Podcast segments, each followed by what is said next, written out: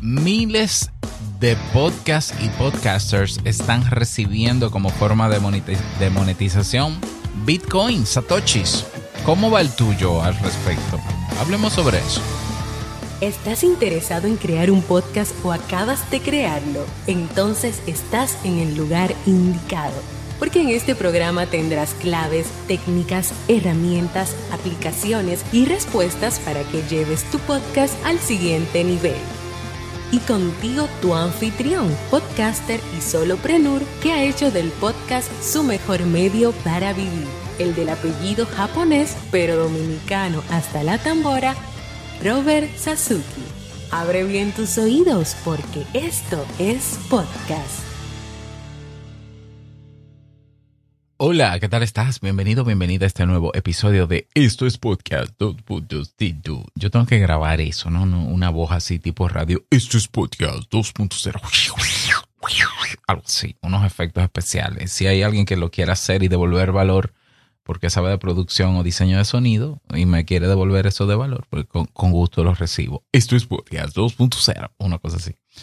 Eh, bueno, en este episodio... En este episodio vamos a hablar, ah, a recordarte antes de comenzar de que estoy buscando personas que quieran crear en Internet o un negocio o contenidos en cualquier formato. Voy a comenzar un programa en octubre para creadores. Ve a robertsazuke.com barra crear para que no te lo pierdas. Solo cinco personas van a entrar en esta primera cohorte y la convocatoria cierra el 25 de septiembre. Así que a correr fanáticos ve a la página web robertsazuke.com barra crear y ahí te enteras de todo. Ahora sí, el episodio de hoy eh, lo he titulado Miles de podcasts reciben Bitcoin y eso es así. ¿Y el tuyo? no sé, no sé el tuyo, o sea, por, eso te pregunto, ¿no? Ok, eh, ¿qué, todo esto? ¿qué, está pasando? ¿Cómo que Bitcoin? ¿Qué, qué relación tiene el Bitcoin con el podcast? Bueno, la tiene toda. O sea, el Bitcoin, para poner en contexto a los que todavía no saben lo que es el Bitcoin, a ver, el Bitcoin se considera un valor, es algo de valor. No me voy a meter en tecnicismo, que es un código, que eh, eh, es algo, es, es algo digital que tiene un valor. ¿Ya? ¿Ya? Es algo digital que tiene un valor. Y ese valor, eh, bueno, y esa se le llama también criptomoneda. ¿Ya? Pero no es una moneda porque, pero sirve como moneda. Se puede usar como moneda para tú adquirir bienes y servicios de otro, tú puedes pagarle con, con Bitcoin. Eh, esa criptomoneda, el Bitcoin, que es la, ha sido la primera criptomoneda eh, que yo sepa, que salió por ahí por 2008. Bueno, esa criptomoneda tiene ciertas características que la hacen muy compatible con el podcast en abierto y muy parecido es descentralizada. ¿eh? Es decir, no hay una empresa que gobierne el Bitcoin y que pueda manipular su precio. es eh, abierta. Cualquier persona puede ver transacciones de Bitcoin. Cualquier persona puede hacer uso de los protocolos para transferir y recibir Bitcoin. ¿Qué más? Es soberana, ¿no? O sea, ya, yo creo que esas son las principales y su precio en el mercado está por encima de cualquier moneda, sobre todo. Mm, estoy hablando de que vale, tiene que estar por los 25 mil dólares un Bitcoin. ¿Ya? Entonces su precio es bastante alto y en el tiempo que tiene el Bitcoin en el mercado, la tendencia es siempre a subir de valor. ¿Por qué? Por, por muchas razones. Hay cantidades limitadas, etcétera, etcétera. No, repito, no me voy a meter en tecnicismo a explicar cosas de Bitcoin porque no es la idea. Pero si tú quieres informarte sobre Bitcoin, hay podcasts muy buenos sobre Bitcoin que te enseñan todo lo que tú necesitas y te ponen al día. ¿Ya?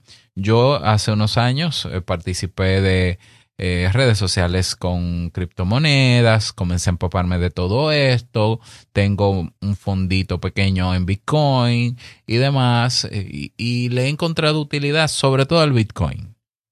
He estado usando otras criptomonedas hace un tiempo, pero no son tan confiables como el Bitcoin. ¿Ya?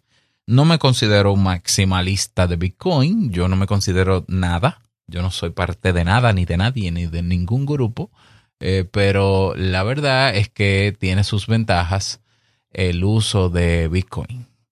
¿Por qué también? Porque al ser descentralizado, yo no tengo que depender de un tercero para recibir eh, satoshis. Satoshis, por cierto, es la unidad en la que se dividen los bitcoins, satoshis. Imagínate que sean como, como los centavos del peso. ¿Ya? Entonces, cuando tú recibes bitcoin, eso va directamente a tu wallet. Hay comisiones en el medio, sí, hay pequeñas comisiones que pueden ir de la plataforma de donde transferiste a otra. Pero son mínimas porque hay un protocolo que se llama Lightning Network que hace que la transacción sea rápida y a un costo bajito. No es lo mismo transferir Bitcoin por el protocolo general que existe, que puede tardar horas en que te lleguen los Bitcoin. No, no tantas horas, pero un poquito más de una hora. Y los costos de, de comisiones son un poquito altos pero en Lightning Network los montos son bajísimos. Ya, incluso de un 1% o menos.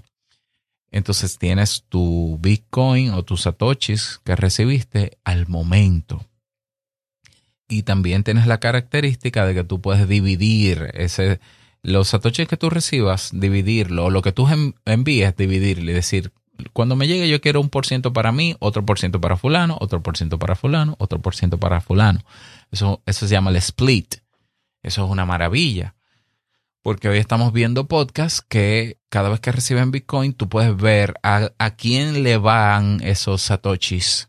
Tanto para el programa, tanto para tal programa, tanto para esto, tanto para fulano, tanto para... una maravilla. Entonces, parecería que el podcast eh, no tiene nada que ver con Bitcoin tiene que ver en que se parecen en, la razón de su diseño. El podcast en abierto también es descentralizado. Ya también es abierto. También es soberano. No hay una compañía que se haya adueñado del podcast. Por más intentos que han habido. Eh, en YouTube, YouTube intentó apoderarse del podcast. Terminó convirtiéndolo en un tipo de contenido. Spotify intentó, perdió muchísimo dinero y no lo logró. Esa es la verdad. ¿Ya? Y así han venido muchísimas durante los años. Entonces, el podcast en abierto a través del RSS es soberano. Entonces, claro, Adam Curry, Dave Jones y todo el equipo que está detrás del podcasting 2.0 en 2020, cuando deciden actualizar los namespace o las etiquetas en el feed del podcast, también intentaron que todos los elementos que compongan el RSS feed estén en abierto.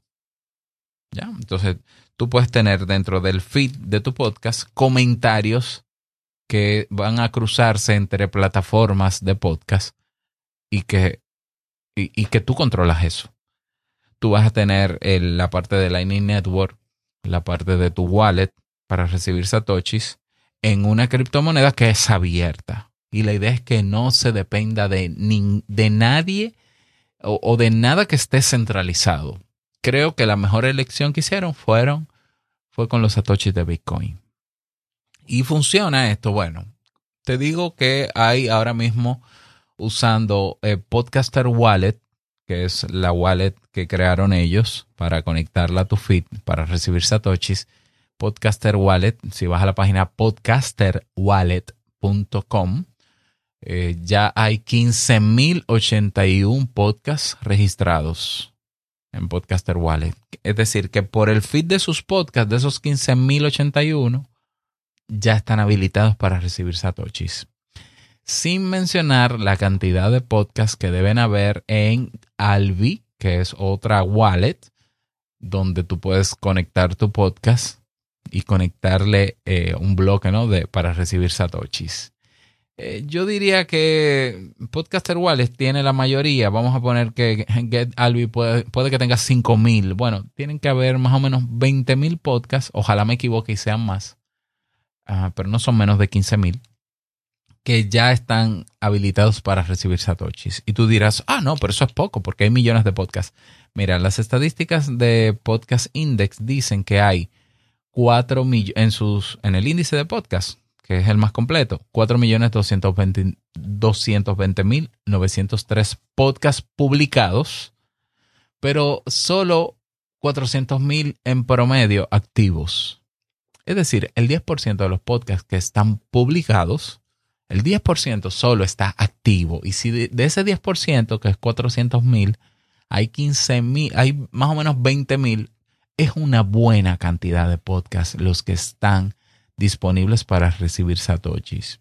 Y están todos listados en Podcast Index. Vas a podcastindex.org barra podcast barra value for value y ahí lo vas a encontrar.